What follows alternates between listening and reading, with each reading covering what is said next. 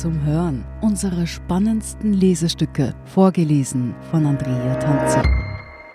Heute Feuerprobe für einen Versöhner von Frank Herrmann. Neulich sprach Joe Biden davon, dass sein Land an diesem 20. Jänner die vielleicht ungewöhnlichste Angelobungsfeier seiner Geschichte erlebe.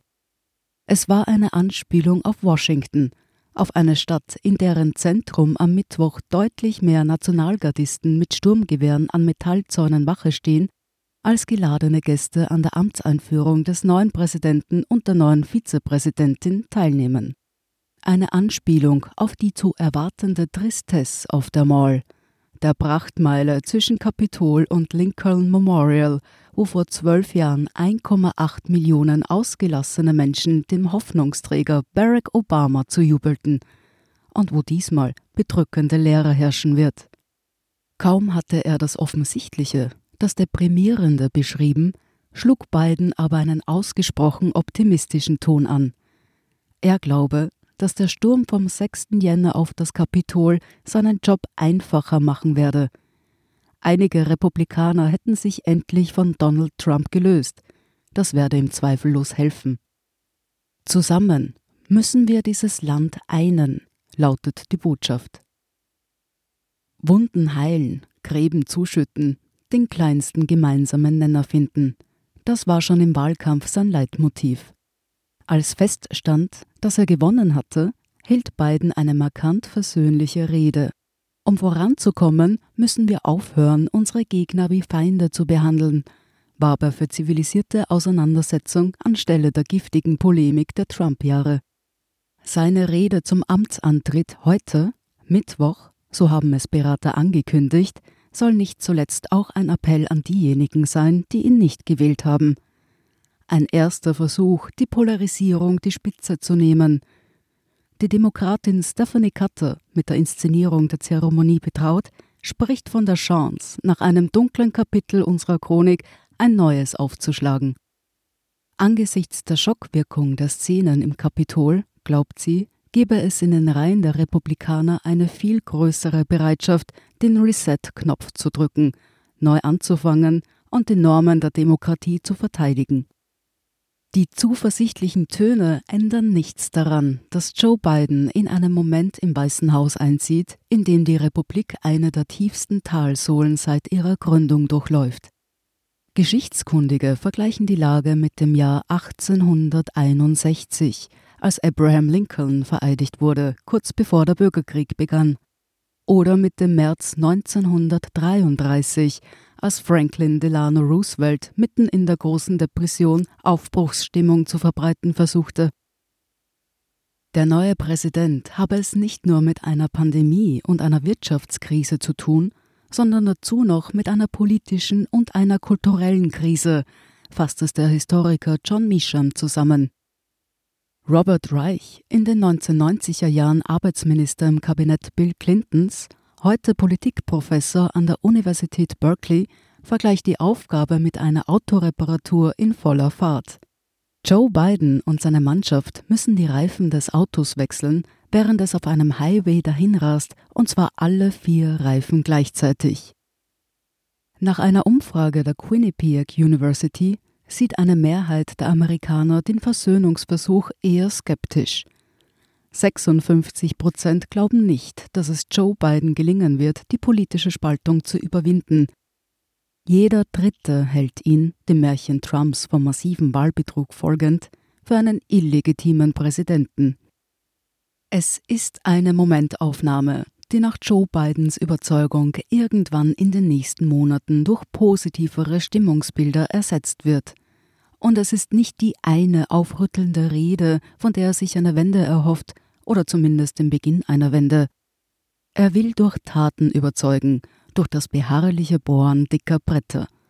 Rhetorisch stand er bisher ohnehin nur für solides Mittelmaß, weit davon entfernt, sich mit Ausnahmetalenten wie Barack Obama messen zu können. Als Praktiker dagegen verfügt er über einen Erfahrungsschatz wie kaum ein anderer.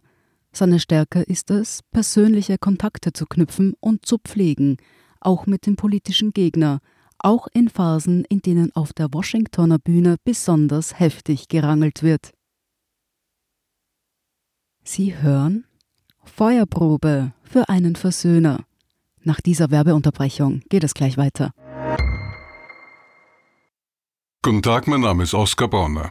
Wenn man in stürmischen Zeiten ein wenig ins Wanken gerät, den eigenen Weg aus den Augen und die Orientierung verliert, dann ist es sehr hilfreich, wenn man etwas hat, woran man sich anhalten kann.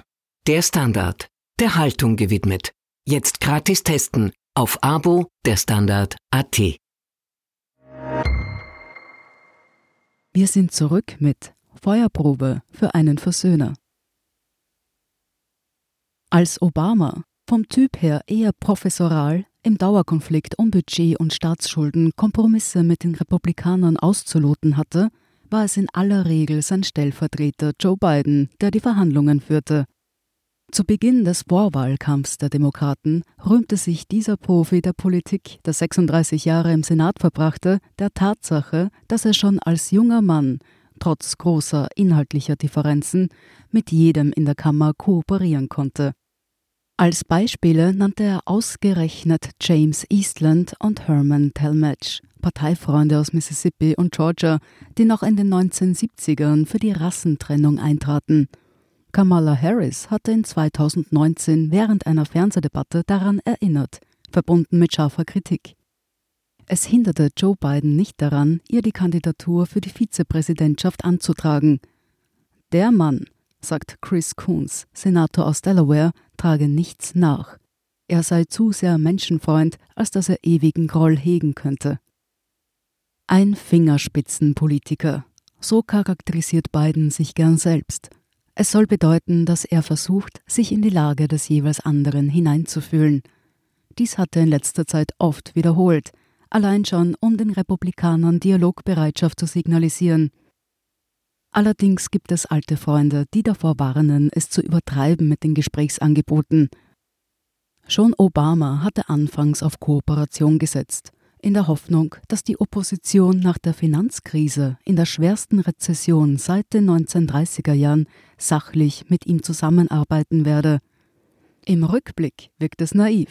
Hatte es Mitch McConnell im Parlament schon damals die Nummer eins der Konservativen doch zur wichtigsten Aufgabe erklärt, den Präsidenten Obama nach nur einer Amtszeit im Weißen Haus abzulösen.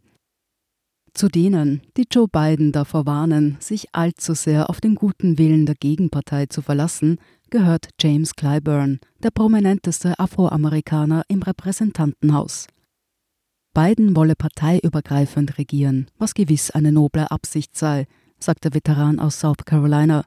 Aber er darf nicht zulassen, dass seine Programme gekapert und verhindert werden von Leuten, die eine ganz andere Agenda haben dass eine eventuelle Abkehr der Republikaner von Trump nicht das Verschwinden inhaltlicher Kontroversen bedeutet, hat Mitt Romney deutlich gemacht, einer, der früh auf Distanz zu Trump ging. Sollte Biden extrem progressive Gesetze einbringen, müsse er mit härtestem Widerstand rechnen, skizziert der Senator aus Utah die Konfliktlinien. Biden wiederum weiß, dass er nicht an versöhnlichen Worten gemessen wird, sondern an konkreten Ergebnissen. An einem durchschnittlichen Tag im Jänner sterben 3300 Amerikaner, die sich mit dem Coronavirus infiziert haben. Das Impfen läuft schleppend an. Nachdem Trump zuletzt nur noch mit sich selbst beschäftigt war, hat sein Nachfolger versprochen, Dampf zu machen. In seinen ersten 100 Tagen im Amt hat er angekündigt, sollen 100 Millionen Menschen eine Impfung erhalten – Zudem will er ein 1,9 Billionen Dollar schweres Hilfspaket durchsetzen, um sowohl die Epidemie zu bekämpfen, als auch der Wirtschaft dringend benötigte Wachstumsimpulse zu geben. Statt zu reden, wolle man handeln, sagt sein Stabschef Ron Klein. Die Botschaft ist, wir werden die Dinge erledigen.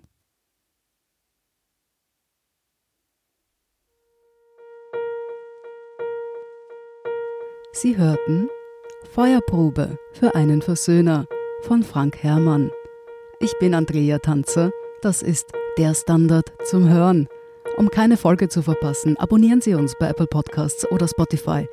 Und wenn Ihnen unsere Lesestücke gefallen, freuen wir uns über eine 5-Sterne-Bewertung. Bis zum nächsten Mal.